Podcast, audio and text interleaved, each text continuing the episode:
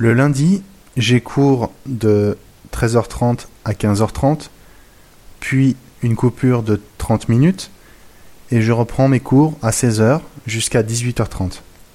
Le mardi, j'ai 3 heures de cours, entre 14h30 et 17h30.